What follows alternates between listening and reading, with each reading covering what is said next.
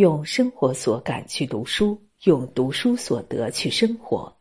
亲爱的朋友们，今天要为大家分享到的文章是《红与黑：人性的两种底色》，一半一半。一八三零年，以真实刑事案件为素材改编的小说《红与黑》初次出版，印数只有七百五十册，摆在书店几乎无人问津。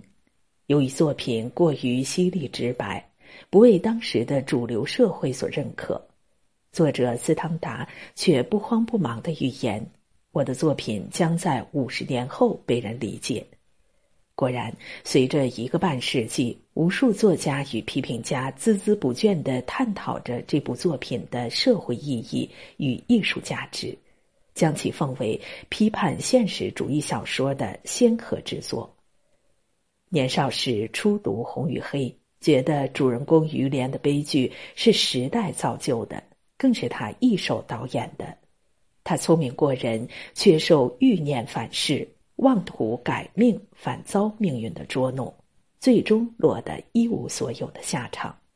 然而，人到中年，经历世事颠簸，才发现于连并非彻头彻尾的失败者。一路走来，他懦弱过。张扬过，野心勃勃过，但也克服了无数弱点，奋发过，内敛过，坦然放下过。于连的沉浮故事就像一面镜子，让无数在底层奋斗过的小人物从中窥见自己的影子。当你走进《红与灰》，就明白人性是本复杂的书，一生一世都读不完。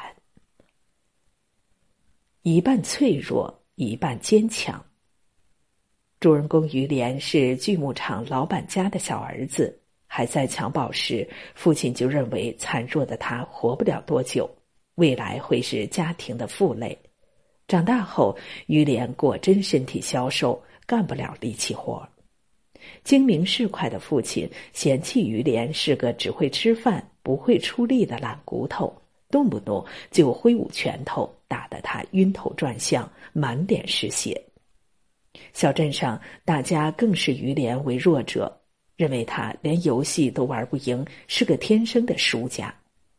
自小在无爱的环境中艰难中长大，于连不可避免的变得脆弱、卑微、畏畏缩缩。当听说市长请他教授孩子拉丁语时，不自信的他吓得躲进教堂，瑟瑟发抖。当被父亲驱赶到市场家门口时，他懦弱的连按门铃的勇气都没有。然而，人的脆弱和坚强又都超乎自己的想象。即便于连害怕的想要逃走，他依旧用偶像拿破仑的精神激励自己：软弱无用，生活是一场搏斗。要么受人轻贱的苟且活着，要么为财富、地位、荣誉粉身碎骨的死。于是他努力镇定，表现出和进门时判若两人的稳重气质，令周遭大人颇为震惊。其实这已不是于连第一次跟脆弱做斗争了。他曾顶着父亲的拳头与咒骂，义无反顾的跟随神父学习拉丁文，通过日复一日的勤学苦练，努力掌握了高于自身层次的知识，以此实现了命运逆转。市长愿意重金聘请他做家庭教师，侯爵一门心思要把于连培练成自己的代理人。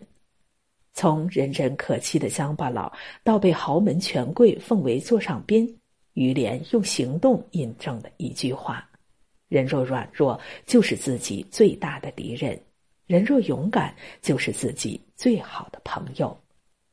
在人生这条大江大河上，真正引领我们走出漩涡的，不是低头臣服，而是掏出一颗打破现实、抗争到底的心。很赞同一句话：生命的张力首先在于正视脆弱。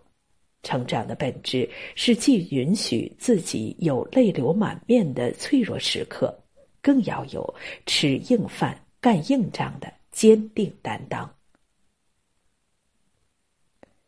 一半张扬，一半典藏。玉莲初到市场家的时候，到处都是怀疑和不信任的目光。市场妻子雷娜夫人不断发出疑问：眼前这个腼腆好似大姑娘的少年，当真精通拉丁文吗？在他看来，家庭教师多半是群不学无术、穿着破烂、动不动就责骂孩子的粗鲁人。而市场不过是把于连当作装点自家门面的工具，对于连并无发自内心的尊重，言谈举止间自然满是高高在上的优越感。于连的自尊心大受刺激，为了捍卫声誉，他决定显露一手。趁全府邸的人都在，于连拿出一本拉丁文圣经，告诉大家随便找一段。只要告诉第一个字，他就能一直背下去，直到对方喊停下来为止。靠着当众展现倒背如流的神迹，于连为自己赢得先生的尊称，名声在城里不胫而走。